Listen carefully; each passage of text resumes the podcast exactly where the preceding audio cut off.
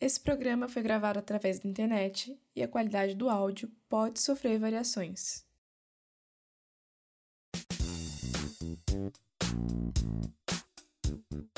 Olá, sejam todas e todos bem-vindos ao Bem Pensado, aquele momento que a gente para para pensar naquilo que a gente ainda não sabe. Eu sou Jucia Chaves. E eu sou Ida Teixeira e esse é o podcast da Escola do Legislativo da Alesc. Então, no último programa, estreamos o primeiro episódio da série Dimensões da Pandemia, falando sobre trabalho. O objetivo dessa série é promover um momento de debate e reflexão acerca das mudanças que estamos passando diante da pandemia do novo coronavírus. Nesse segundo episódio, o nosso convite é para que juntos possamos pensar qual é o papel da comunicação nessa pandemia. Historicamente, esse é o primeiro momento na humanidade que temos acesso a tantos meios comunicacionais durante uma emergência global na saúde. Toda a sociedade enfrenta um processo quase experimental para entender como se comunicar diante de um surto epidêmico. Os profissionais da comunicação exercem um papel fundamental no enfrentamento à pandemia. É pelas mãos deles que as informações chegam até a população. Essa responsabilidade, como se não fosse suficiente, não bastasse, ainda é duplicada pela emergência do momento e por muitas perguntas que ficam sem respostas. Nesse cenário, além do desgaste psicológico que a pandemia provoca em todos nós, ainda é preciso driblar fake news, exigir transparência nos dados e entender como informar sobre o que é necessário sem causar pânico. E com certeza essas não são tarefas simples. Para compreender a dimensão do assunto, convidamos a publicitária Laura Votrich. Laura é doutora em Comunicação e Informação pela Federal do Rio Grande do Sul e atua como professora adjunta do Departamento de Comunicação da URGS. Além disso, é minha amiga de longuíssima data. Laura, muito obrigado por aceitar o convite de participar do Bem Pensado e, por favor, apresente-se para os nossos ouvintes que ainda não te conhecem tão bem quanto eu. Tudo bom? Boa tarde, Jussier e Eda.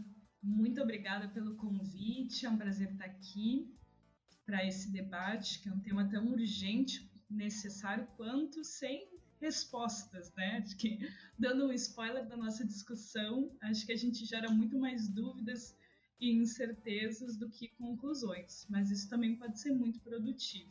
É mais uma incerteza que, que é gerada. Então, eu sou publicitária, uma curiosa da comunicação, e que também está sendo atravessada por todos esses dilemas que estão colocados nesse período agora da pandemia, que, enfim, nos toca e nos convoca de muitas formas e para mim tem essa dimensão muito forte que é da comunicação também.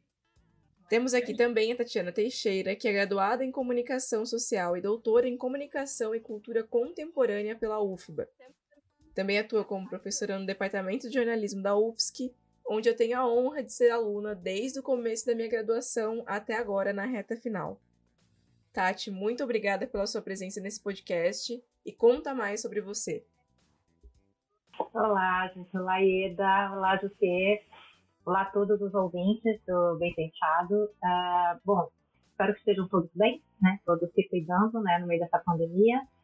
Tá? Como disse a Ieda, sou, fui professora dela na primeira fase, estou sendo agora na reta final, então eu atuo na UFSC já há 15 anos e pesquiso jornalismo científico há quase 20, né? Então já tenho um tempinho aí é, pesquisando jornalismo científico, pesquisando esses temas, que nesse momento, então, são essenciais, né? Para a gente entender todo o papel da comunicação nesse cenário, uma função social é, que não, não tem outro, outra instituição que possa cumprir também com com a sua própria empresa. Bom, Tati, Laura, muito obrigada. E bora começar porque o papo é longo e complexo. Como a gente tem percebido, a comunicação está aprendendo a lidar com a realidade de viver uma pandemia no século XXI, já que esse é um período mais tecnológico em que as notícias circulam mais rápido e a população exige cada vez mais informação. Eu gostaria de saber de vocês se vocês concordam que a comunicação exerce um papel central no enfrentamento dessa crise sanitária. Então, é, eu vejo muito que sim, a comunicação, acho que ela tem assumido um papel central em muitos uh, sentidos, nesse período mais contemporâneo, principalmente quando a gente fala dessa emergência e explosão das, das experiências digitais. Mas, de fato, a, que a gente está passando hoje em termos da pandemia, se a gente compara com o que já aconteceu em outros momentos da história, possui uma dimensão comunicacional que é muito forte. Se a gente pega, sei lá, vamos tentar pensar em outras experiências para a gente ter esse olhar um pouco mais histórico que a gente viveu enquanto sociedade. Se a gente pega uh, o caso da gripe espanhola, que aconteceu em 1918, 19, há quase um século, quem éramos nós quando, enquanto sociedade, quando a gente passou por isso, que foi uma pandemia catastrófica que dizimou uma perspectiva de 100 milhões de pessoas no mundo, afetou o Brasil de uma forma muito em que pese a gente não tivesse tantos meios rápidos de locomoção. Uh, a gente era um país muito menor, sete vezes menor do que somos agora, que recém estava começando a conhecer o rádio, onde o fluxo das informações era muito mais lento, onde a gente tinha muito menos possibilidade de se expressar sobre aquilo que estava passando e de conhecer o mundo. A imprensa ainda era o nosso veículo de comunicação de massa por excelência, ainda, uh, mesmo que fosse uh, restrito a, as pessoas que eram alfabetizadas sabiam ler nesse período. Mas hoje a gente já está com um cenário que é radicalmente diferente. Então a gente é atravessado por uma pandemia que no instante em que ela foi declarada uma pandemia e um, uma questão de saúde pública, o mundo inteiro teve a, a, a, oportunidade de saber e de se interar. Ao mesmo tempo, os fenômenos eles uh, são divulgados com uma uh, velocidade muito grande, a ponto que a gente não pode dizer que não existe a informação. Né? Uh, antes a gente poderia considerar que essa informação ela era inexistente hoje a gente já pode considerar que temos. Mas até que, essa, até que ponto essa informação ela se uh, transmuta em comunicação efetivamente? Até que ponto a gente consegue se comunicar? Acho que a gente tem uma complexidade muito maior, porque hoje nós temos uma população muito maior, muito diversa e temos acesso à informação por, por muitos meios diferentes e a partir de qualidades informativas diferentes o que nos faz ter uma experiência diferente de pandemia. Porque é isso, a gente considera que a pandemia é um estado de emergência sanitária. Então a gente tende a muito pensar na característica de saúde e biológica desse vírus, mas também é um fato social, porque a pandemia nunca vem dissociada do, das consequências econômicas, políticas, das consequências culturais e também a gente pode considerar, considerar com tudo isso que é um fato comunicacional. Com certeza, a forma como a gente vai viver essa pandemia vai ser atravessada pela forma como a gente se comunica em relação a ela. Isso é muito forte, né? É muito legal a gente pensar nisso. Tati, as suas considerações também com a pergunta.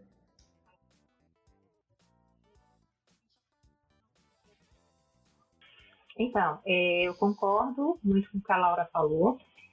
E acho que tem uma outra questão, assim, que é, só complementando o que ela estava falando, é que a gente também precisa entender que a comunicação, ela não é, é, existe muita desigualdade também na comunicação. Então a gente precisa entender isso também. Então, quando eu estou falando de comunicação, eu estou falando de comunicação para quem? Está chegando aonde? Quem está tendo acesso à informação e a que tipo de informação?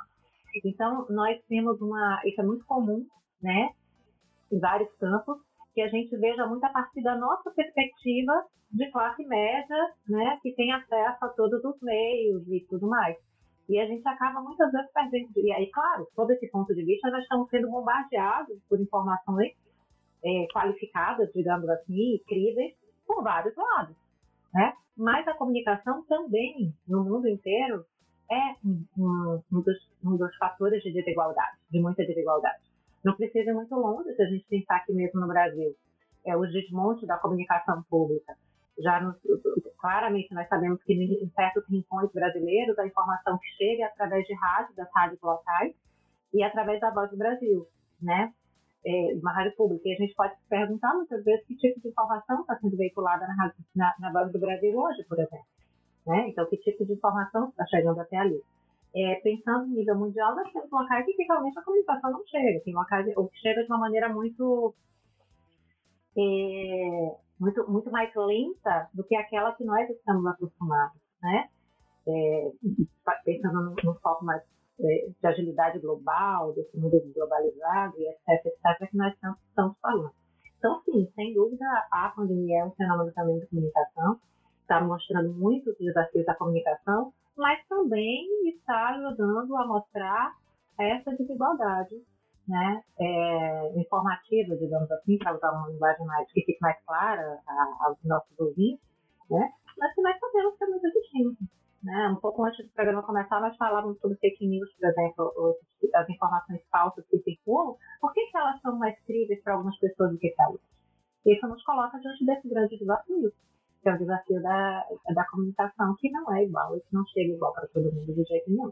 Então, essa desigualdade também está aí. Então, a pandemia foi capaz de escancarar, digamos assim, é, tem escancarado muitas desigualdades que as pessoas fingiam não ver e que agora não podem fingir mais.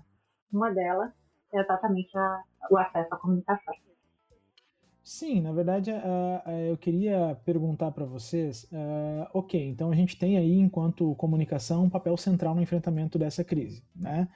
Embora com a desigualdade que a, que a Tati colocou, na análise de vocês, né, quais seriam até agora né, os tropeços e os acertos que ficam mais evidentes nessa questão da cobertura da imprensa, que a imprensa tem feito até agora. Eu sei que é uma questão de juízo de valor o que a gente está perguntando aqui, não é um necessariamente não existe um certo e um errado, né?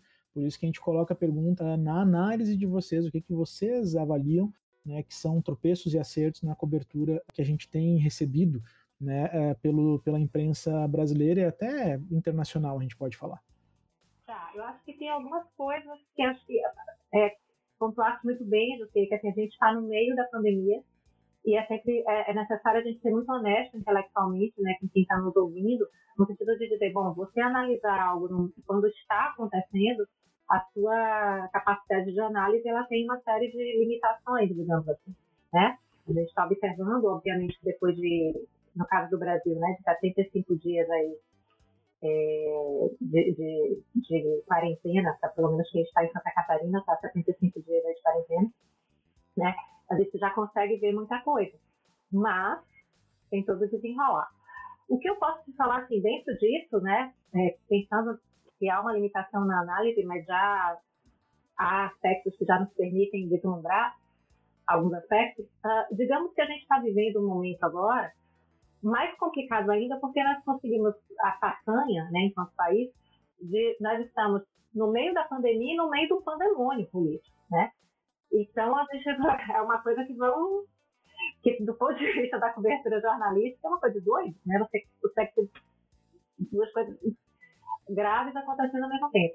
Embora eu sempre diga, né, que é, em um caso específico, claro, as duas coisas são muito relacionadas em termos de consequências, né? Mas nós temos hoje 25, mais de 25 mil mortos no Brasil.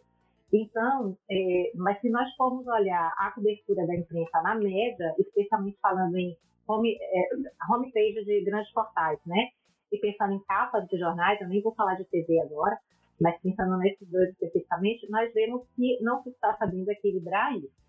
Né? Eu ter 25 mil mortos no país não é uma coisa menor e que, e que é preciso cuidar para que não seja naturalizado. Né? É, para mim é muito simbólico o que aconteceu lá no dia 6. Né? No dia 6 de maio nós batemos 8 mil mortos no Brasil. Tá?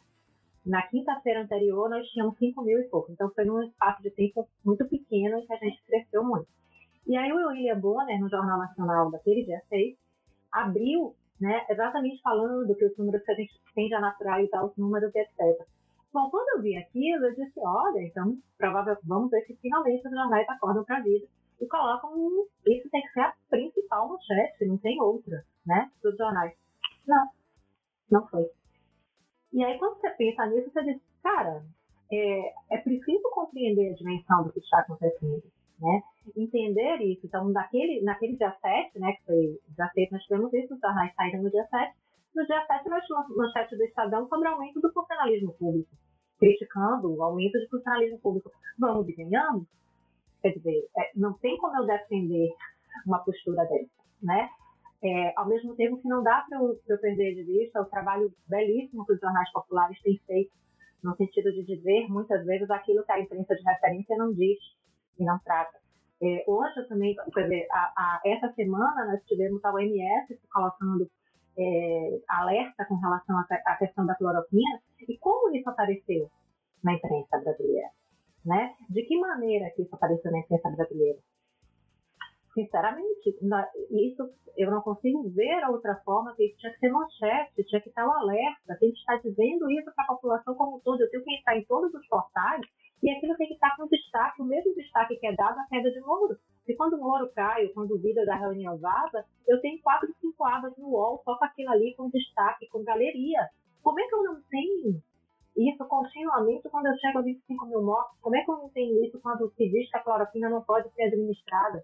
Né? Quando se proíbe isso porque você não tem evidência, né? É, como é que eu vou justificar a Folha de São Paulo sair com um título falando de cloroquina versus quarentena? Quer dizer, eu não tenho como justificar uma coisa dessa. Não existe piada possível em torno de nada disso. Não existe relativização em torno de nada disso. Não existe relativização de CNN chamar uma terra para falar absolutamente nada sobre, ah, talvez não seja bem isso. Esse é o momento que só cientista tem que estar falando desculpa. E cientista que entenda do Estado, que compreenda disso, que saiba o que está se passando. Né? Porque é um momento de orientação, o papel fundamental da comunicação do jornalismo é de orientação de trazer fatos objetivos para que a gente compreenda, a gente entenda o que está acontecendo lá na ponta da saúde pública, que a gente compreenda a dimensão disso, que entenda o que é uma pessoa ser entubada. As pessoas não têm a dimensão do que significa ser entubado. É preciso dizer, ah, isso é sensacionalismo? Não, isso é realidade. Desculpa, isso é a realidade e é a vida de cada um, cada brasileiro está envolvido Então, tem horas que não dá para adorar a pílula, tem horas em que você não, não, não pode estar usando as coisas relativizando, porque não tem que relativizar. Né? Então, nesse sentido, é, eu acho que, óbvio, né, a gente precisa, é sempre muito difícil falar imprensa como um todo, como se fosse uma máquina toda igualzinha, ela não é. Né? Eu tenho hoje, felizmente, assim como a própria Laura estava dizendo antes, nós temos muitos meios, né? nós temos vários canais, vários formatos, então, essa dimensão toda nos salva hoje, né? Porque se fosse como há 100 anos atrás, meu Deus, aí ia ser, nossa, nem, nem consigo dimensionar o tamanho dessa tragédia, mas nós temos esses vários canais. Então, claro, quando eu estou falando isso, eu estou falando de uma maneira generalista, porque nós temos algumas pessoas, alguns veículos e alguns jornalistas, sobretudo dentro desses veículos tradicionais, fazendo trabalhos memoráveis. Mas, assim, do que é que me adianta eu ter o Ian Bochá fazendo é, uma matéria espetacular sobre a ponta ali, como ele foi capaz de mostrar que as pessoas estavam morrendo em casa, em São Paulo, porque estavam morrendo de repente em São Paulo, e aí ele denunciando o que estava acontecendo com relação à saúde pública, os médicos e paramédicos do SAMU, dizendo que estava dando uma sobrecarga de trabalho que eles tinham que notificar, enfim, um trabalho belíssimo, que iam postar Se eu não dou, eu tenho que dar um chat para isso, eu tenho que dar destaque para isso. Não adianta só ter. E claro, no momento que ele fez isso, a própria prefeitura, acho que foi a prefeitura de São Paulo mudou protocolos, porque a partir da matéria dele essas coisas foram evidenciadas. É isso, o jornalismo é para isso, entende? É isso que a gente tem que, estar tá fazendo. Então, eu não estou querendo dizer que tem que minimizar a cobertura da crise política sob nenhuma hipótese, mas as coisas não estão é, dissociadas, elas estão interligadas, e eu não posso minimizar o princípio no morte. Se vocês pegarem as capas dos jornais hoje, se vocês entrarem nos portais hoje, e os ouvintes, né, a qualquer tempo, eu espero que quando vocês escutem esse programa eu esteja completamente errada já. Mas como eu acho que não vai acontecer, né, se vocês abrirem, no dia que vocês estiverem ouvindo, na hora que vocês forem buscar a capa de jornal ou forem abrir os portais, vocês vão ver que as mortes aparecem como coisinha pequena. O que todos nós que estudamos comunicação, a Laura depois vai falar e, e, e sabe disso, e tudo quanto é área, o que, é que acontece, a depender de como eu trato um determinado assunto, eu o minimizo, sabe? Ele se torna menor. É, gente, eu não estou querendo dizer com isso que a imprensa não esteja fazendo muito seu papel e mostrando muita coisa, lá está, mas eu não posso pegar 25 mil e colocar como uma coisinha pequena. Eu não posso, entende? Eu não posso tratar 25 mil do mesmo jeito que eu tratava 8 mil, que eu tratava 5 mil, que eu tratava mil. Eu não posso ter o Brasil como eu tenho hoje, líder mundial, olha que coisa triste. Líder mundial no número de mortes diárias, e isso não é manchete de jornal nenhum hoje. Compreende? Ao fazer isso, eu estou me minimizando.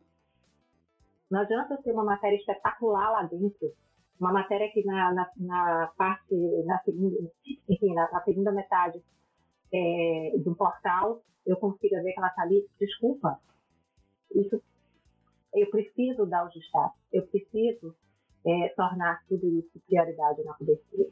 De outro modo, eu, eu vou ter uma contribuição muito aquém do que poderia ter para tentar combater essa pandemia no meio dessa loucura toda que a gente está vivendo no país, né? E que, e, que não termos uma política nacional é, enfim, é, verticalizada que nos permita seguir as mesmas políticas e combater em pé de igualdade em todos os campos a pandemia, é muito grave, entende?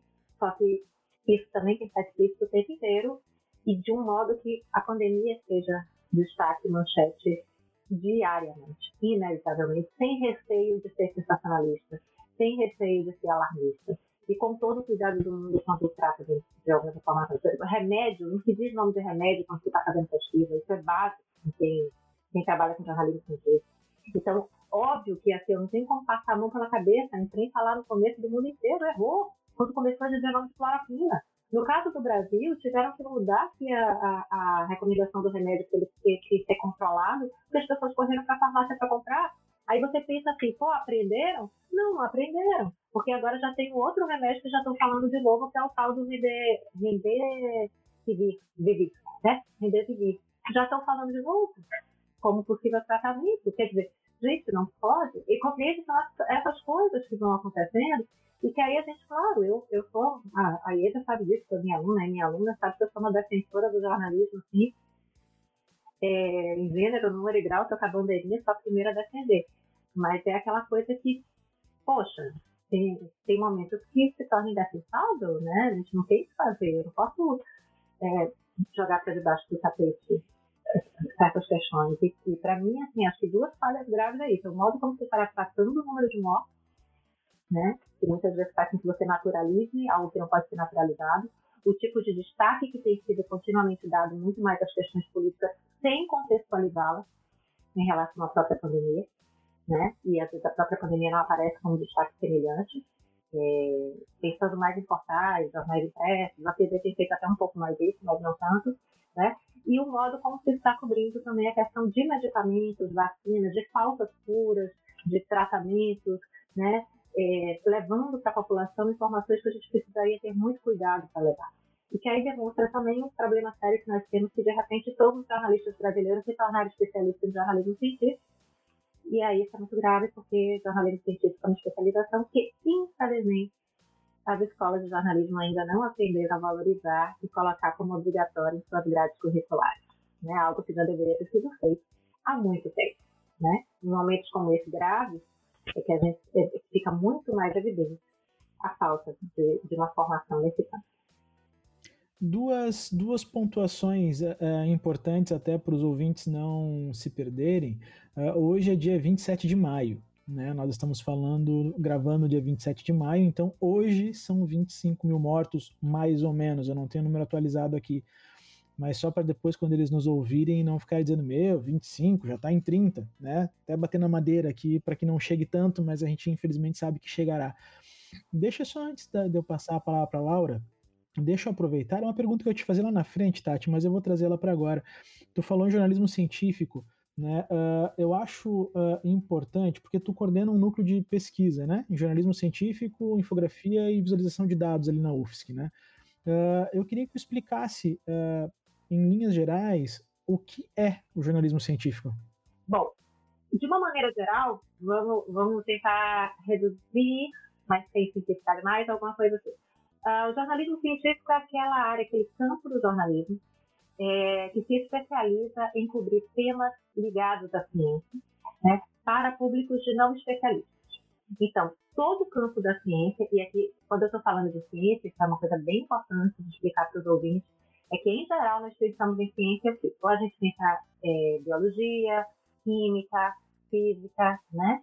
Mas esse campo do jornalismo científico engloba tudo aquilo que, que venha de produção científica.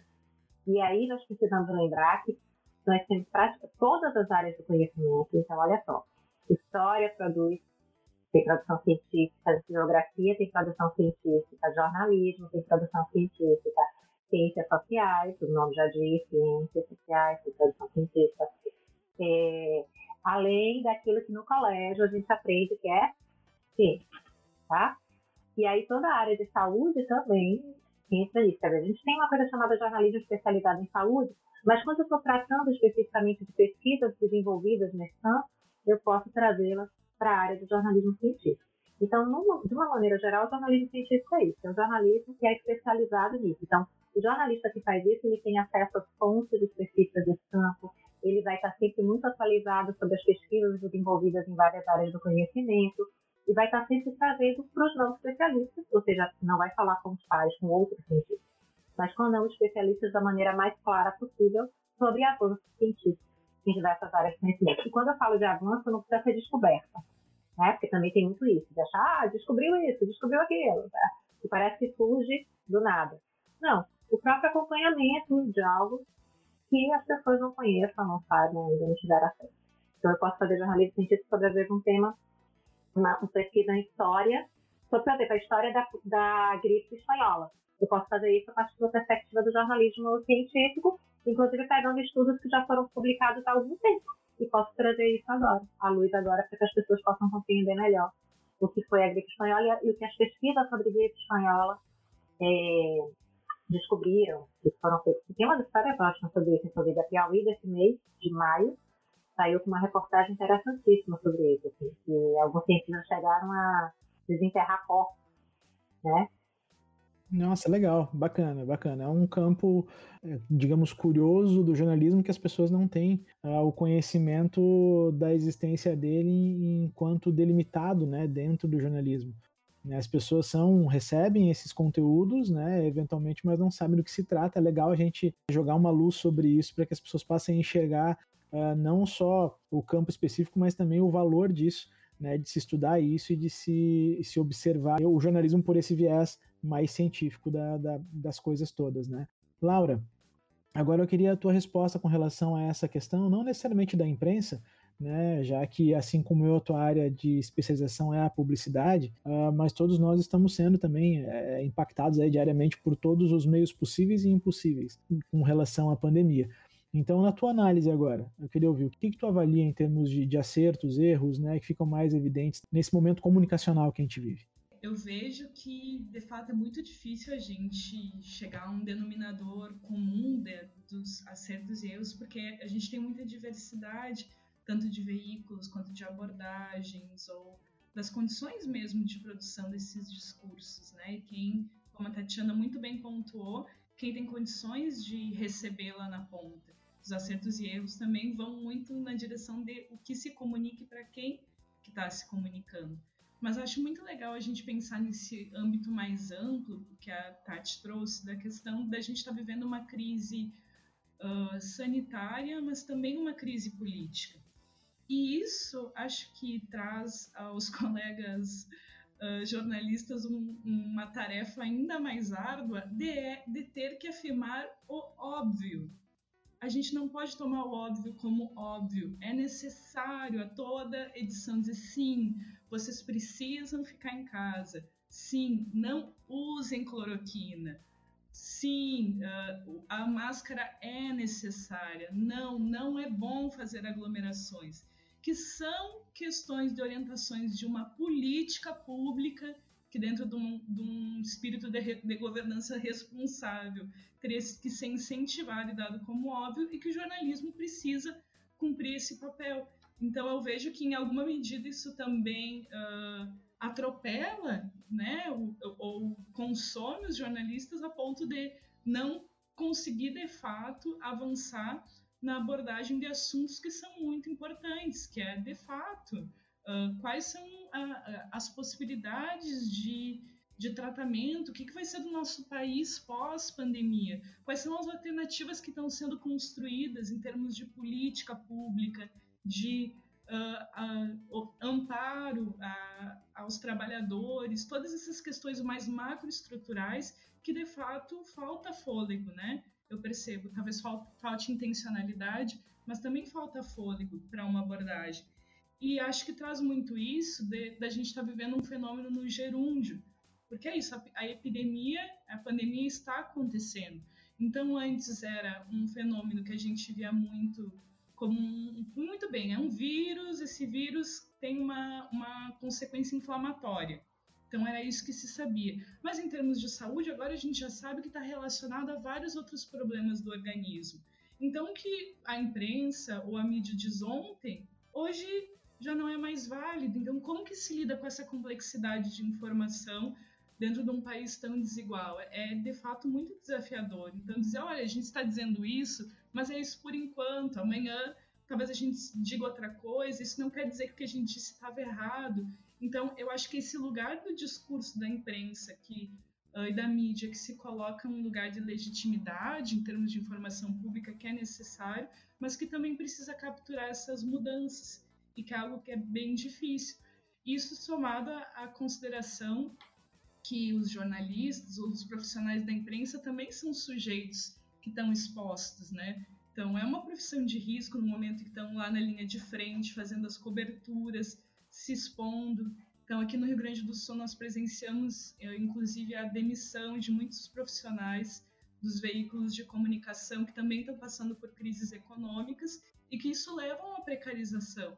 Então, se a gente pensar, imagina dentro de uma, de um, de, da redação um profissional que já está sendo atravessado subjetivamente por uma pandemia, que vê o seu emprego ser ameaçado e que tem que ir para a linha de frente produzir boa informação, também acho. Não, não vejo que uh, justifique os problemas, mas nos ajuda a entender, porque os problemas também são dessa ordem um pouco mais macroestrutural mesmo, né? De, de acho que uh, talvez nos ajude a pensar que é como se os problemas viessem uh, se repetindo no decorrer, se a gente pensa dessa mídia de referência, como uh, o privilégio de determinadas pautas, a superficialidade na abordagem de determinados assuntos, mas com a pandemia eles ainda saltam aos olhos e ganham outra camada de complexidade.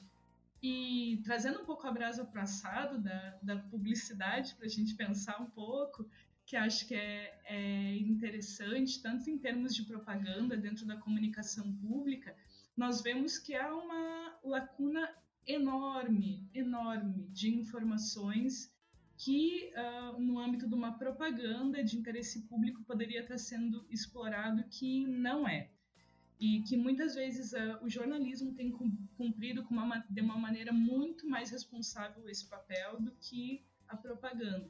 Se a gente pensa que no Ministério da Saúde, em âmbito federal, até muito pouco não se aventava a produzir uma propaganda de conscientização em relação ao coronavírus.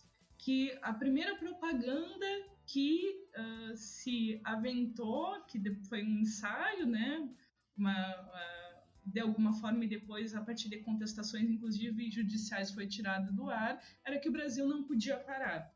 Então, foi assim, a única, se a gente pensa em âmbito federal, o, o único movimento que a gente viu que nos deixou de cabelo em pé, mas claro, todos os digamos, as instituições funcionaram, né, para tirar essa essa campanha do de, né, de, de, circulação, por mais que fosse uma prévia. Então acho que a, que a publicidade a partir de uma de um tipo de discurso que é persuasivo, é propaganda de comunicação com esse cidadão, poderia estar contribuindo muito mais para conscientizar a sociedade e criar uma coesão em termos da nossa atuação na prevenção uh, da, enfim, de todos os problemas que essa pandemia traz. Mas claro, né, a propaganda por si só não é nada, demanda uma estratégia, né? A gente sabe que a, a propaganda ela só funciona a partir de uma visão estratégica. Então, quando isso não está posto, infelizmente, ela não, não consegue operar. E a gente vê muito num, num âmbito privado as, as empresas tentando um pouco adquirir uma retórica mais uh, aproximada e um pouco mais responsável nesse período, né? Daria bastante pano para manga para a gente conversar. Inclusive, a gente vê uma homogeneidade de discursos aí. Não sei se vocês têm essa impressão, mas se a gente vai para o intervalo comercial, todas as, as publicidades são iguais, tem um pianinho, uma emotividade, emotividade, lugares vazios, pessoas dizendo que depois vão se abraçar telas. Então, tem uma homogeneização de retóricas aí que também, né, também, também a gente pode pensar o que, o que de diferente poderia ser feito para se comunicar com, com as pessoas, né? mas acho que, em síntese, é isso. Acho que uh, a mídia, especialmente os profissionais da imprensa, tem uma complexidade de trabalho muito alta e, e, e que é tanto profissional quanto subjetiva e humana mesmo de atravessamento dessa pandemia e que acho que traz implicações e tem cumprido um papel de suprir esse interesse público através da, da veiculação das informações mais básicas que infelizmente a gente não está tendo num âmbito mais amplo, né? No âmbito do, de, de governança. E, claro, nisso eu acho muito interessante essa perspectiva do jornalismo científico e vejo o quanto, em momentos como esse, né, em que a ciência está uh, sendo tão demandada e questionada, de que a ciência entrou para uma outra arena do debate com essa pandemia, assim como na, na gripe espanhola. A gente vê que pelos relatos da, da, época também a ciência, né, esse papel da ciência se, se relevou muito. Mas acho que o jornalismo científico traz uma interlocução para entender e, e construir essa lógica científica a um público leigo que é muito interessante e que merece essa, esse destaque. Mas, enfim, acho que também é, é um momento em que vamos aprendendo com, com os tropeços, né? É o que falamos em relação à, à ciência. Tá? Tem, a, tem o Instituto Questão de Ciência, da Natália Pasternak, em que ela comenta muito, diz, olha, a ciência nunca foi tão falada, mas os dados científicos a gente nunca viu serem tão deturpados. E a ciência é serviço de quê? Não é? Então, acho que no caso da cloroquina isso se mostra muito. Uh, bom, a ciência pode ser usada de muitas formas. Muitas formas. Pode pegar dois cientistas e cada um deles uh, ter uma visão diferente da cloroquina e colocar aquilo como um debate de interesse público, como se fossem duas posições válidas. Mas o que a gente vê ali muitas vezes são uma deturpação de dados, e se não tem um jornalista que saiba interpelar essa fonte, muitas vezes a gente causa mais desinformação que informação, né? Então, acho que tem esses elementos também. É bem interessante isso que tu colocou, Laura. Me lembra um livro que eu ainda não li, mas está na minha lista, uh, que eu acho que ele não tem tradução para o Brasil, mas se traduzido fosse, era uh, o, Os Mercadores da Dúvida. Não sei se já ouviram falar nesse livro. Né? É um livro que explica justamente esse mecanismo que tu comentou agora, usando exemplos da indústria tabagista, entre outros, né, com relação ao uso da ciência uh, em prol do, do capitalismo, digamos assim.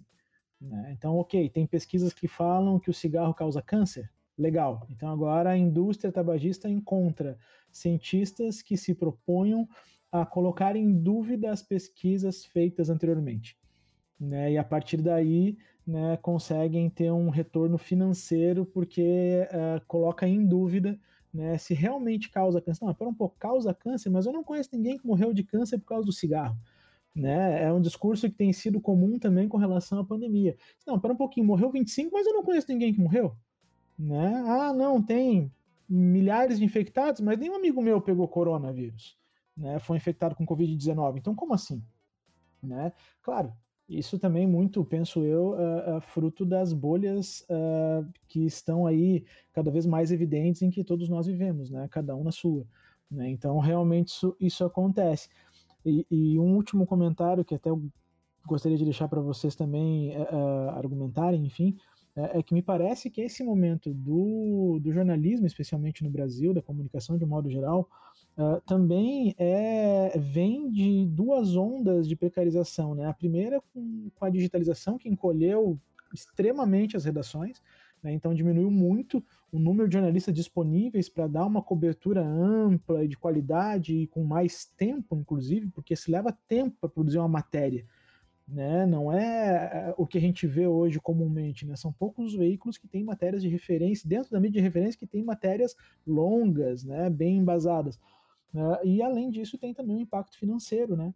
Uh, na, em toda essa, essa indústria, vamos chamar assim, da comunicação, que fez também com que ainda demitissem mais pessoas, como a Laura comentou agora. Então, acho que a gente passa por um momento de crise uh, duplamente, a pandemia e também oriundo dessas duas ondas que a gente teve aí recentemente, que são bem recentes, aliás. Deixa, deixa eu falar uma coisa que eu acho que é importante aí que você falou é, quando você estava citando o livro. Existe um campo, uma área na, no jornalismo científico que a gente chama que é de é, controvérsia, que, que, estuda especificamente né, na área de jornalismo e, e divulgação científica, as controvérsias científicas e como elas são tratadas pelos veículos de comunicação e etc. Então, se a gente for ver bem, essas controvérsias que nós estamos, estamos falando aqui, que a Laura tratou, inclusive, vai ter um cientista que fala contra, outro a favor da cloroquina, e aí se confunde mais do que ajuda, na verdade, a gente já tem um histórico disso, infelizmente, em vários campos. Então, não precisa ir muito longe do aquecimento global. Então, a gente vai, se a gente for buscar, vai encontrar várias perspectivas controversas em torno disso. E muito recentemente, especificamente no Brasil, a nossa pílula de câncer, né? Que é, o argumento que era utilizado em torno de que, como assim você não quer liberar a pílula, no caso da presidenta Dilma, né? É como assim vacina não libera se é algo que foi produzido na USP? E por um cientista da USP. Como é que alguém vai questionar um cientista da USP? E, embora cientistas do país inteiro e de outros lugares do mundo estivessem se debruçado sobre a pílula do câncer e falavam, enfim, não tinha nenhum efeito é, benéfico, né? Na tal cura do câncer. Mas a gente sabe que até hoje é um, um processo bastante complexo em torno disso. Então, isso é uma área também que é bastante estudada, né? Exatamente dos chamados temas controversos. E sem, sem sombra de dúvida, a cloroquina vai acabar entrando nisso com uma diferença de que temos aí um elemento bastante complexo que é a OMS, que vem, que em tese tem um discurso social, né, em torno da, da cloroquina, e os paralelos acabam ganhando um reforço bastante significativo, né, por conta da situação política mundial, podemos dizer assim, né? Então aí a gente começa a compreender. Mas essa é, é uma questão importante aí que você traz, porque, enfim, é, ela vem sendo estudada assim, há muitos anos na área de jornalismo científico, tá? Das controvérsias e as responsabilidades de, de todos nós, né? Legal, bacana. Só, só para eu dar o serviço completo aqui, né? Então, os autores do livro que eu citei é, são dois historiadores uh, da ciência, a Naomi Oreskes e Eric Conway são o nome dos dois autores desse livro. Uh, depois a gente pode deixar no link do, do episódio um, um link, na descrição do episódio, um link uh, para uma matéria a respeito desse livro, embora não tenha tradução ainda. Quem se interessar pode depois dar uma olhada e pelo menos dar uma orelhada no livro ali para ver do que se trata. Sobre a questão da precarização do trabalho. Sem dúvida, ele disse, acho que a Laura foi na, na mostra, assim, foi muito precisa, mas só uma coisa que eu queria colocar aqui, porque, claro, temos a questão da digitalização, tudo que foi acontecendo desde o começo dos anos 2000, a dificuldade que os veículos de comunicação tiveram com relação a repensar seus modelos de negócio, nesse momento as demissões e o que de fato está acontecendo, que a Laura acho foi muito feliz na colocação dela, dizer, aqui do lado de fora, né? no sentido do lado de fora da nossa janela, aqui da minha janela, que está aqui na minha frente, para os ouvintes entender, é, tem uma pandemia matando 25 mil pessoas. Né? Então não tem como não estar totalmente envolvida nisso, até porque a gente está vivendo uma situação que sejamos sinceros, a gente, como, como essas mortes são estranhas, como o comportamento do, do vírus é estranho, nenhum de nós está seguro com relação a nada. Quando se fala que é assintomático, que de repente você vai tomar banho morto, é óbvio que isso nos, em, em, em, vários planos do nosso consciente, subconsciente, existe esse, esse temor, e os jornalistas não são super-homens, apesar né, da, de tentarem isso, mas não somos mesmo, isso é inegável. Mas uma coisa que eu acho que a gente tem que saber trabalhar com isso é a opção editorial. A opção editorial, ela não é do, do jornalista que está lá na ponta, entende?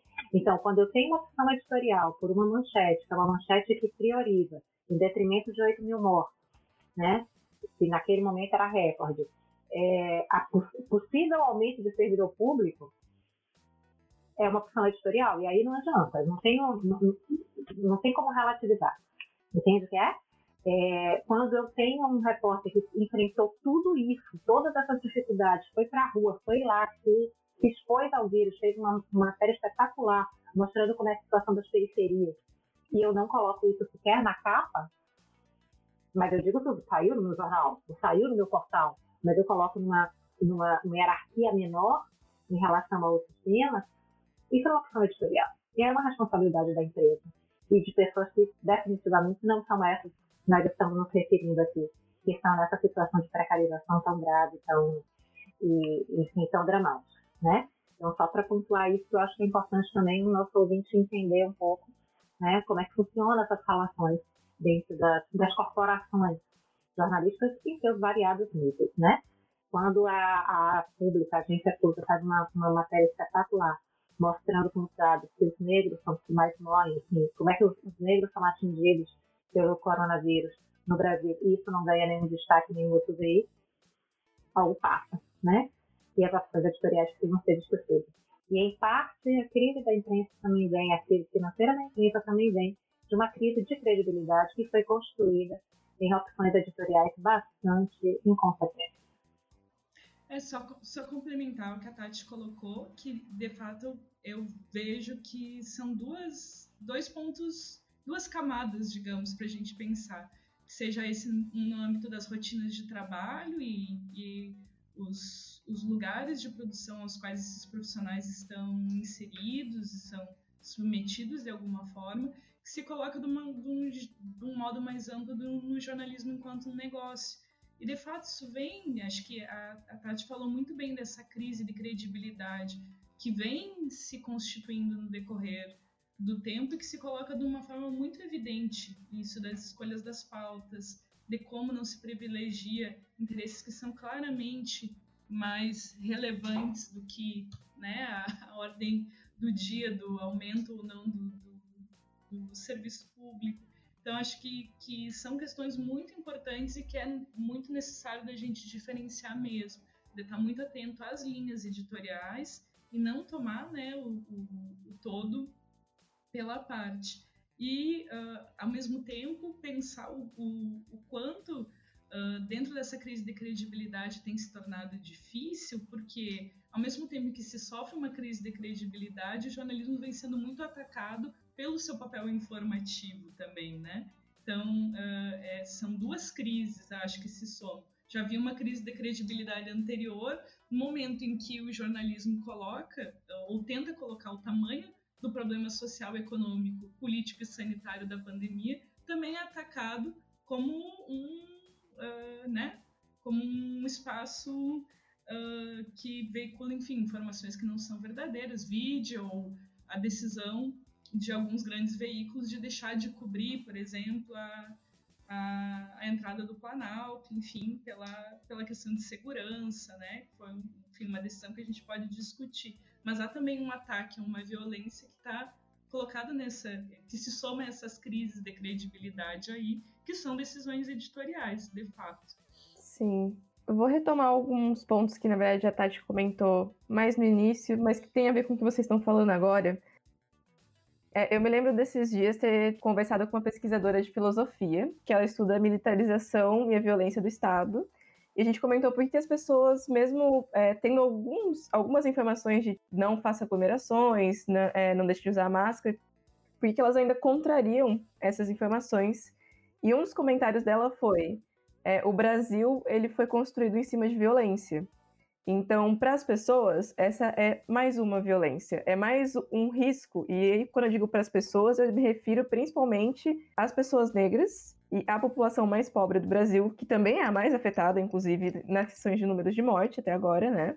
E aí, o que eu fiquei me perguntando é se essa, essa forma de das pessoas compreenderem a informação vindo através da imprensa é, se ela não tem a ver, talvez, com uma construção que a imprensa foi fazendo ao longo dos anos, e eu estou falando isso tipo, desde o século XX até agora, de como a própria imprensa lida com a violência e lida com a morte. Então eu queria entender se tipo, vocês veem uma associação entre a forma como a imprensa tem lidado com a violência no Brasil e da forma como ela tem lidado agora também com uma morte relacionada a um vírus. Tá. Pergunta complexa essa aí, Eda. Vamos lá. É... Mas necessária. Vamos tentar, acho que é bom a gente ponderar algumas coisas, tá? É... Não estamos tratando exatamente de terra arrasada. É preciso pensar que, de algum modo, a comunicação, especialmente a comunicação jornalística, mas outros campos aí, tem funcionado de alguma forma. Se não, por exemplo, saiu hoje uma pesquisa do Datafolha que mostra que 60% da população brasileira é favorável ao lockdown. Certo? É, isso não é pouca coisa.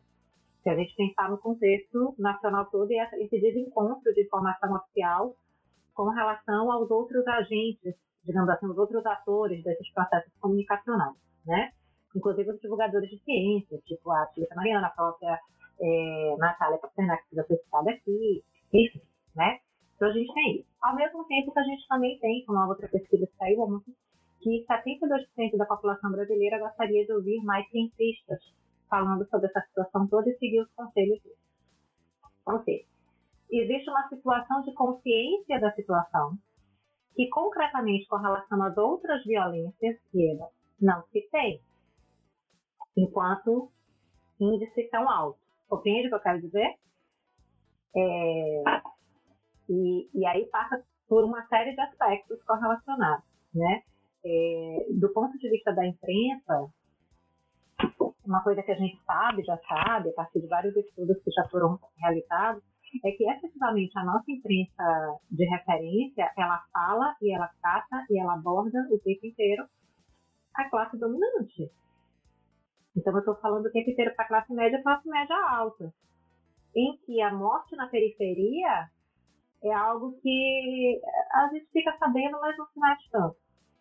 Né? Mas como, como houve um cenário, uma mudança muito grande do cenário de comunicação com as novas tecnologias, com as novas mídias, etc., hoje um, um, um Dom Pedro ser morto, como foi ali na, na, no Rio de Janeiro, não passa mais batido como passava alguns anos atrás. É impossível que passe batido como alguns anos atrás.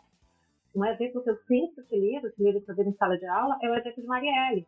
Quando a gente pega as capas, a Marielle faleceu no dia X, tá? Acho que foi dia 16, eu só não vou dizer exatamente a, a data agora, porque eu posso estar equivocada, mas foi mais ou menos isso. Vamos pensar que foi dia 16. Ela foi morta, assassinada, executada, no dia 16, certo? Aí no dia 17, como foi madrugada e tal, isso tudo foi sair no dia 17. Os jornais, eh, os jornais de referência, trataram isso como um destaque pequenininho vereadora do Rio é assassinada, não sei o que, não tinha uma dimensão do que está acontecendo. Os jornais populares saíram com Marielle na capa, capa inteira com Marielle, dizendo a vereadora foi executada e etc, etc. É, não vou, a minha, minha leitura, minha análise é que não foi que os jornais de referência queriam mascarar o que tinha acontecido, eles simplesmente não entenderam o que tinha acontecido.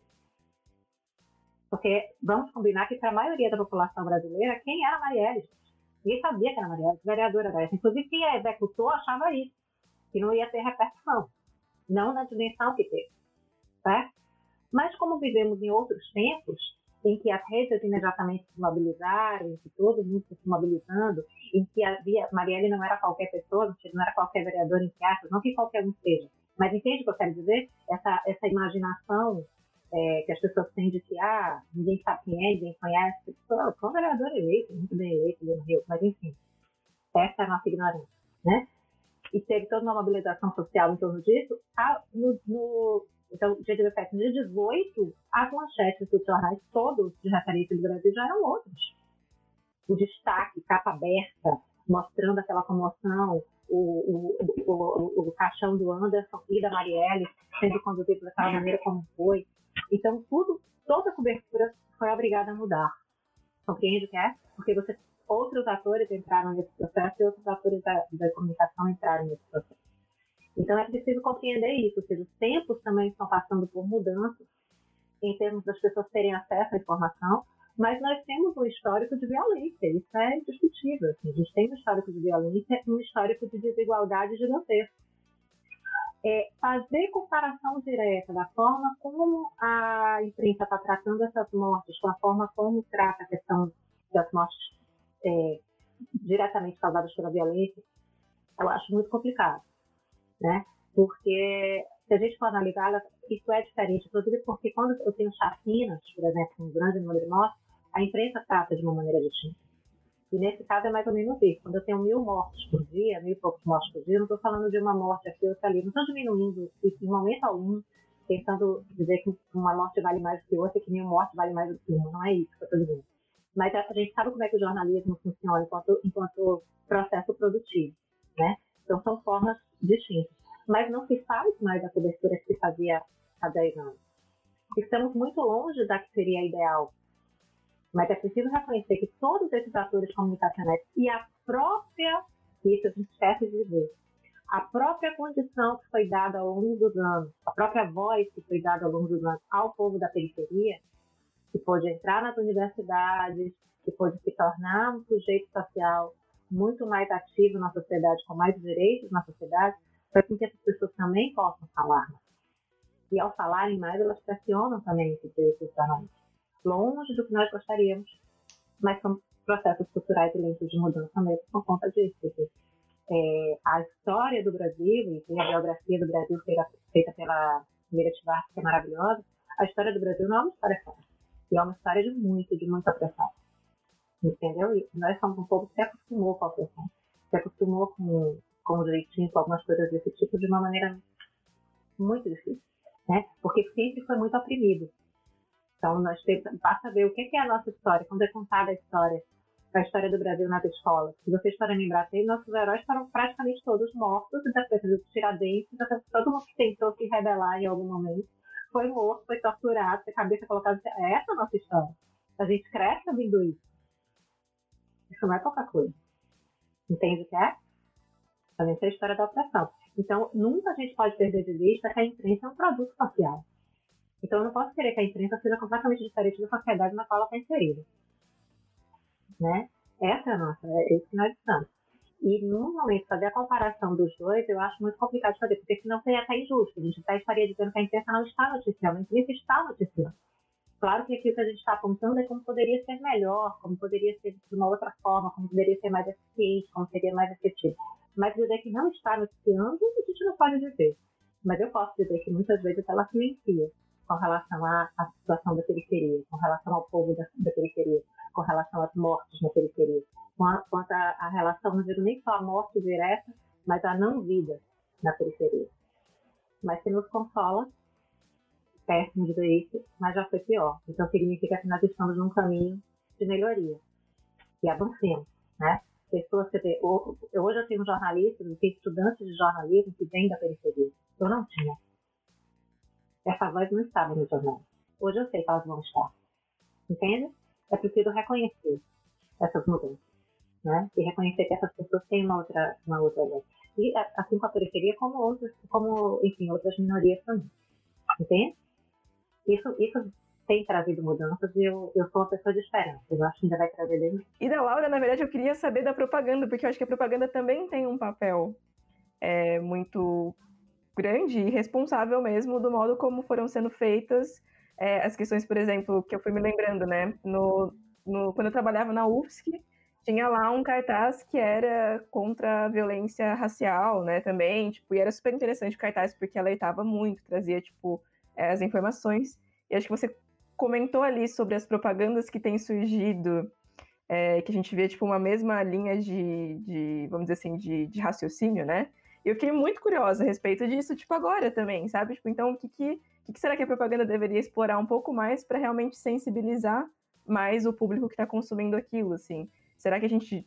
Será que esse discurso.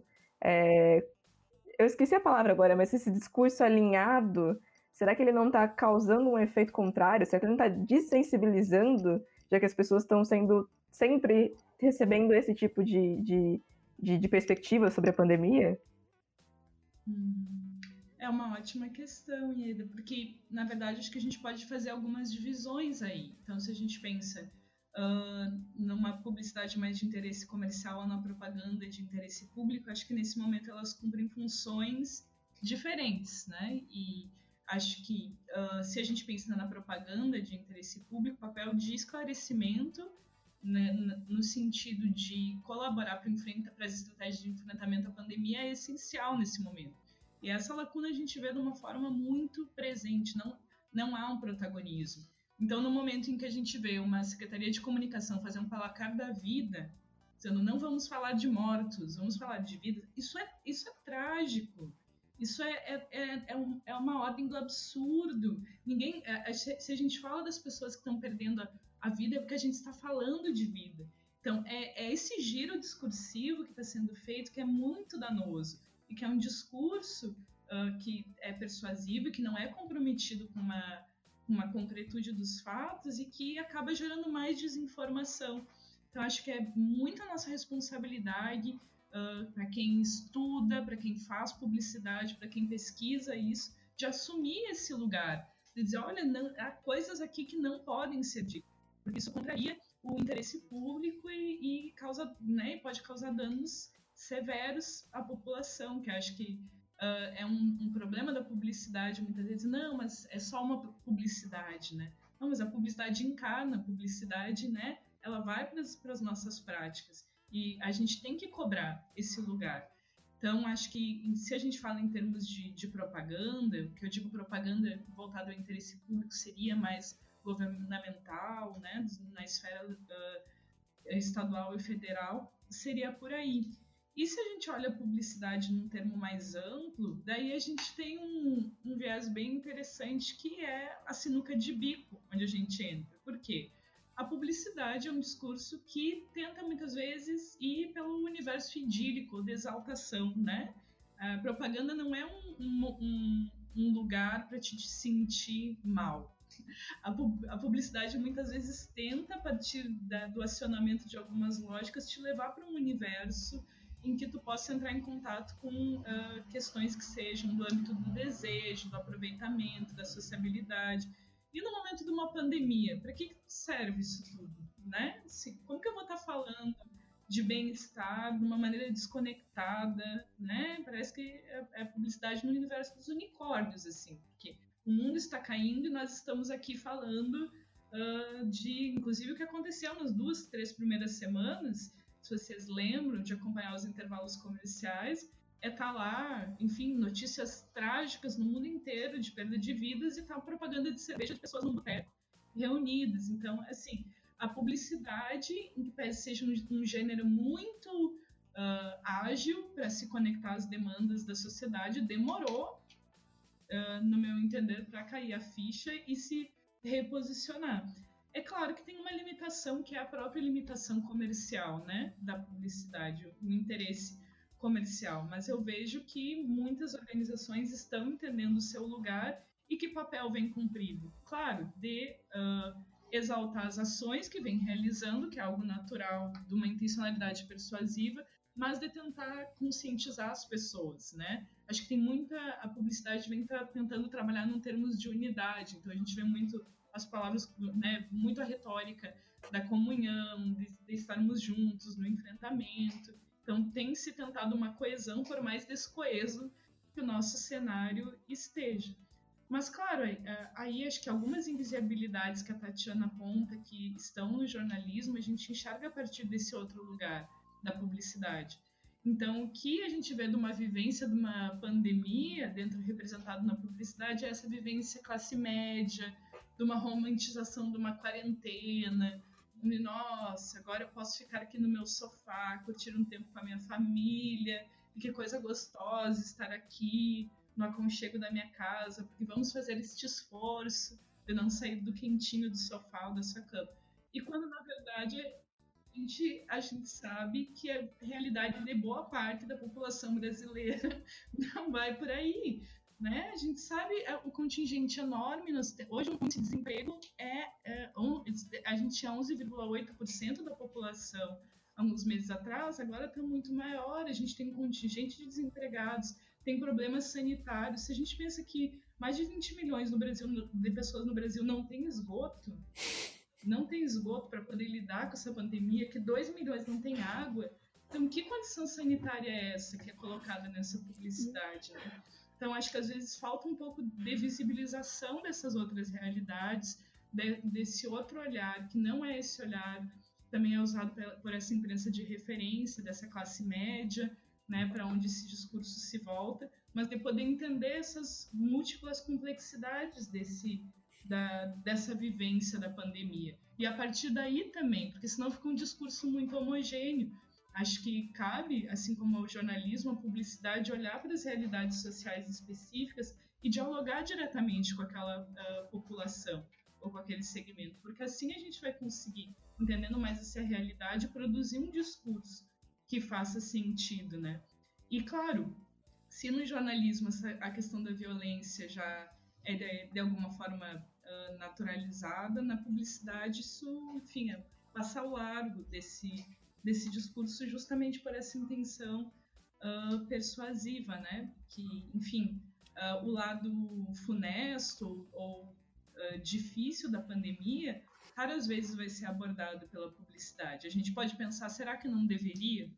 Talvez, se a gente olha, é uma estratégia da publicidade muitas vezes tentar causar um, um impacto a partir do, da, da, do choque, né? A gente, é, quando estuda publicidade, sabe de muitas campanhas que vão para essa questão do, do da, de, de criação de imagens que nos façam pensar e refletir que é quase uma estratégia contrária a um viés persuasivo usual. Mas será que não deveríamos trazer isso de uma forma mais, mais presente? Será que isso não ajudaria a conscientizar? Então, acho que são muitos lugares que a publicidade pode ocupar, né? E talvez possa ocupar muito uh, num contexto para os nossos ouvintes aí que trabalhem com a publicidade ou com mídia, muita gente que trabalha com redes sociais, da não naturalização dessas perdas, né? Dessas pessoas que estão partindo. Então, de, de, talvez ter lugares onde a gente possa falar mais abertamente, dar nome, como tem vários projetos já para contar as histórias ou dessas pessoas, de, de, de trazer essa pessoalidade para esses números, né? Então, mostrar essa diversidade de experiências. Acho que a publicidade poderia atuar muito, né, a partir das suas estratégias para ampliar a, a, discussão em torno disso. Sim, obrigada. Me lembrou também, inclusive, que propaganda e publicidade são coisas distintas. A gente, quando é leigo, a gente tende a entender que que eu estou vendo na televisão é propaganda, o que tem ali é propaganda, é tudo propaganda. Fica o alerta, né? Aos ouvintes também. São coisas diferentes, caro ouvinte. Publicidade e propaganda são coisas diferentes. Laura, muito legal uh, uh, o que tu colocou e me lembra uh, a ideia de te chamar para gravar esse, esse nosso podcast veio de um vídeo que tu gravou para a URGS. Né? Eu vi aquele, aquele teu vídeo que tu comentava justamente sobre esse contexto de comunicação em pandemia. Né? A gente já estava com esse programa na pauta e eu vi aquilo, falei para a Gueda, inclusive marquei ela no vídeo lá da, da, da URGS de Gueda, olha isso aqui, vamos chamar a Laura, e a Laura sugeriu o nome da Tati, eu digo, vamos chamar as duas, né? Inclusive registrar a fala da ela disse, pô, muito legal, tem uma mesa só com mulheres. Eu digo, legal mesmo, acho ótimo, sensacional. Uh, e eu lembro que no vídeo tu coloca, tu coloca, tu fala uma coisa, né? Abre aspas, tu diz, a pandemia é nova, mas nossos problemas não são. Né? Tu coloca essa, faz essa fala lá e ainda pergunta por que, que nós não somos melhores, mas se referir enquanto sociedade no enfrentamento, penso eu. Né? Uh, eu me pergunto se, enquanto comunicólogos, né, que todos nós aqui nessa mesa somos, né, uh, nós, enquanto comunicação, somos melhores? Estamos melhores do que no enfrentamento das últimas pandemias na história? A gente pode dizer que a gente está enfrentando melhor essa ou não? é, eu acho que hum, é irrespondível. Talvez. É muito difícil, porque é uma experiência radicalmente nova. Então, uma pandemia, claro, a gente uh, no, agora no início do século 21 tivemos uma pandemia de menores proporções, a gente vem passando, né, por uh, doenças e já dentro do jornalismo científico uh, se alertava muito sobre a possibilidade de termos outras pandemias, mas nessa proporção é a, é a primeira vez que a gente tem essa vivência. E uma vivência ainda um pouco semelhante, embora muito mais uh, difícil que foi da gripe espanhola, nossa sociedade éramos outros, né? Acho que em termos comunicacionais e, e de vida. É, é, é, um outro lugar da onde pensar. Então, eu vejo que é um, um, lugar social totalmente novo, dentro de um contexto de muitas transformações da mídia, e que a gente precisa ocupar e viver e construir. Então, vejo muito como uma, uma construção em andamento com seus percalços, os seus ganhos, em que trazemos esses problemas velhos para enfrentar um problema novo.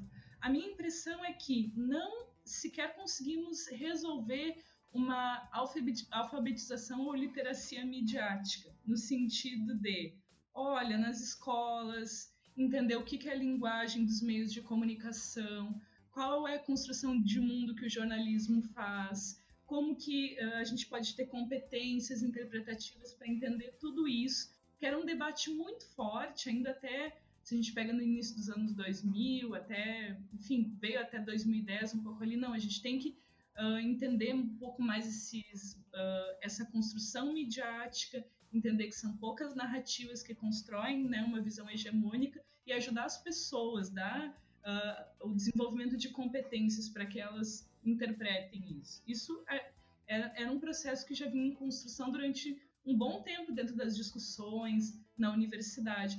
Daí pronto, fomos atravessados pelo digital né, que todos né, somos parte disso, né, não, somos submetidos, construímos, né, que pese tenha toda uma lógica. E aí ganha uma outra camada de complexidade, que é, temos a mídia tradicional, que ainda não conseguimos desenvolver enquanto sociedade as chaves para interpretar e entender esse discurso, somada a uma proliferação uh, de discursos da mídia digital.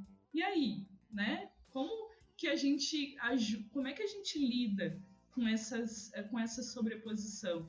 Ainda mais pensando que se a gente vê que 23% da população não tem uh, nunca acessou a internet, que seria quase o equivalente ao estado de São Paulo, bem, vejam quanto o nosso desafio é enorme. A gente tem uma desigualdade muito grande.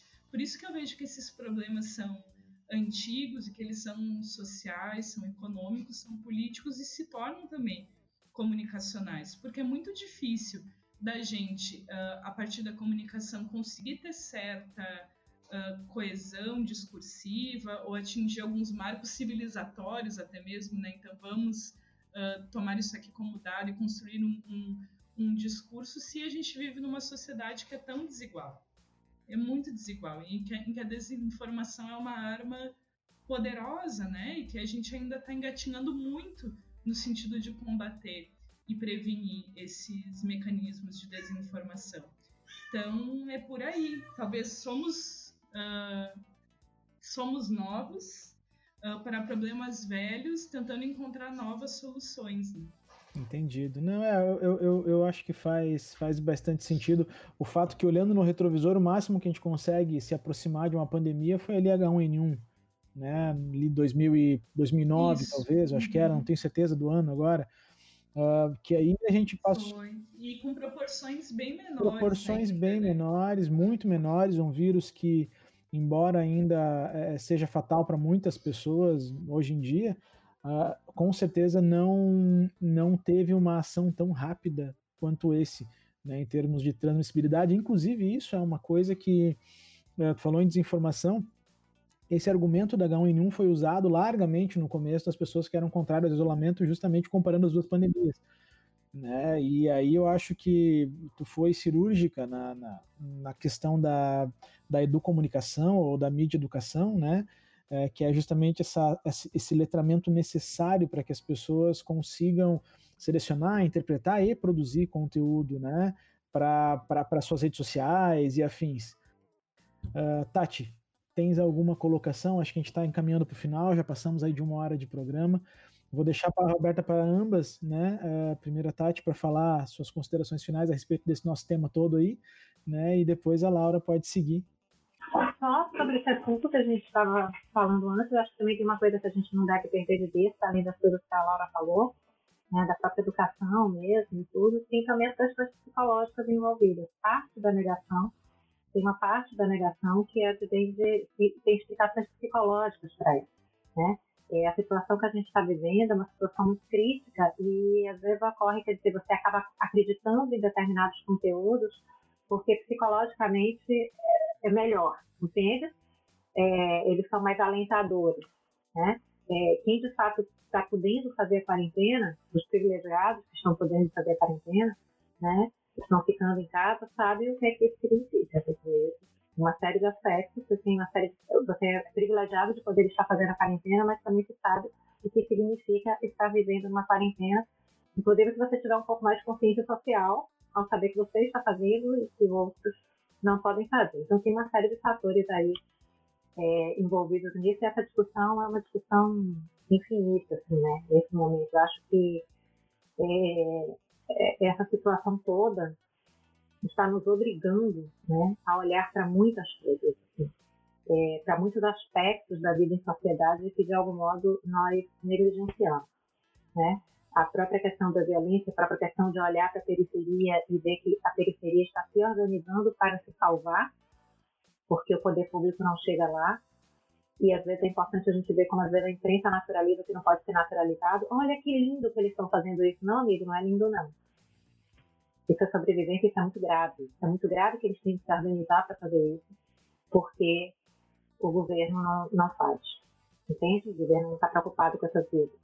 E a periferia precisa se organizar, eles, os líderes comunitários se organizar, e é enquanto fogem de balas, disso e daquilo, aquilo outro.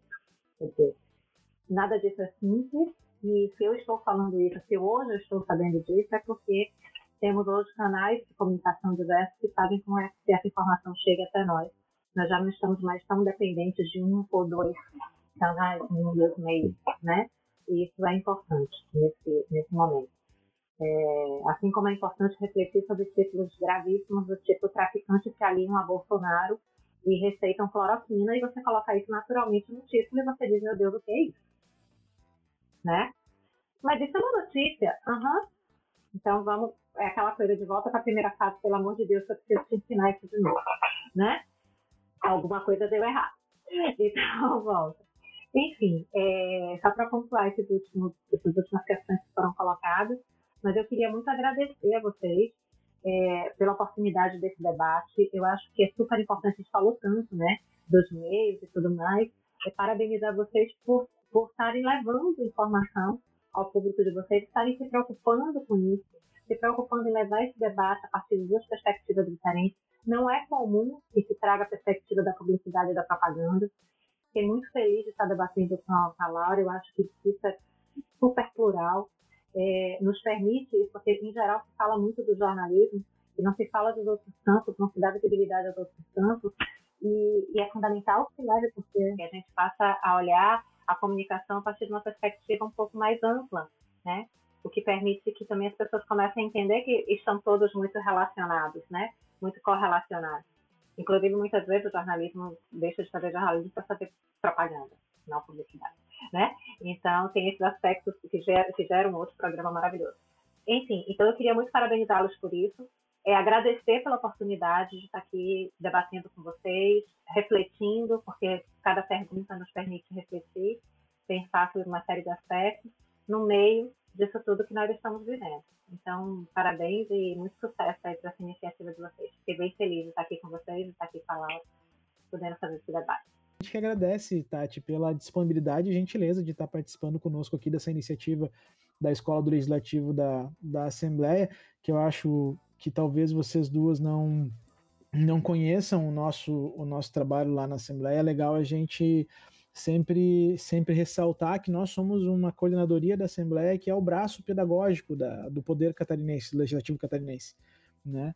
Então, a nossa intenção é justamente essa: é tentar conduzir uh, esses debates para que a população, uh, não só catarinense, porque hoje na internet todo mundo tem acesso, né, uh, tenha acesso a esse tipo de, de conversa.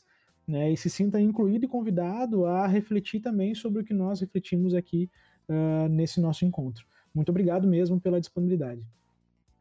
Laura. Quero super agradecer o convite, foi excelente estar aqui e conhecer e debater com a Tati, porque acho que é muito como ela falou, a gente tem perspectivas que se complementam. Se a gente pensa na mídia como um todo, né, que as lógicas elas são diferentes, mas estão interrelacionadas e se retroalimentam, então é super bom estabelecer esse diálogo. E é isso, acho que pensando em termos da comunicação nesse contexto da pandemia, é a gente entender como é algo que ainda está muito em construção, que todo mundo está vivendo e está sendo atravessado enquanto sujeito. E quando a gente fala em comunicação de uma maneira mais ampla, a gente tende a entender a responsabilidade dos meios de comunicação, né? então do jornalismo, da informação que chega até a gente. Mas por outra via, a gente também pode pensar que essa comunicação é de alguma forma dialógica e que a gente tem uma responsabilidade aí nesse polo a partir das informações que a gente consome, de quais os veículos a gente consome, do que a gente compartilha e dissemina. Então, para que a gente consiga ter uma vivência comunicacional dessa pandemia que ajude né, a, a fazer com que esse problema seja atravessado de, de uma forma a causar menos danos possíveis, porque é isso, é um, danos a gente já está sofrendo, né, dado tanto econômicos, mas principalmente humanos, é, é importante que a gente também uh, possa refletir e pensar no nosso lugar enquanto sujeitos que também estão em comunicação e também estão né, em contato. Porque se tem algo que o nosso tempo traz, é que a gente, além de consumir essa informação, a gente tem esse potencial de disseminar essa informação para outras pessoas, que são normalmente os nossos laços mais afetivos, são vínculos de confiança. Então é muito importante, né, da gente atentar e se informar e pensar naquilo que a gente consome e, e compartilha. E isso eu acho que esse é um espaço super privilegiado, né? Um desses espaços de informação que se tem para justamente complexificar esse olhar da comunicação e pensar nessas responsabilidades. Então, fico super feliz de estar participando e dou os parabéns também pela iniciativa Vida Longa ao podcast.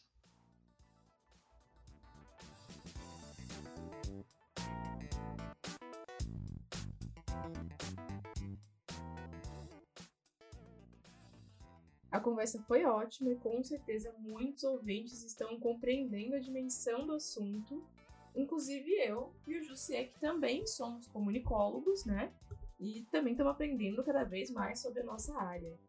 Agradeço imensamente as nossas convidadas pela presença e também a você, ouvinte, que ficou conosco até aqui.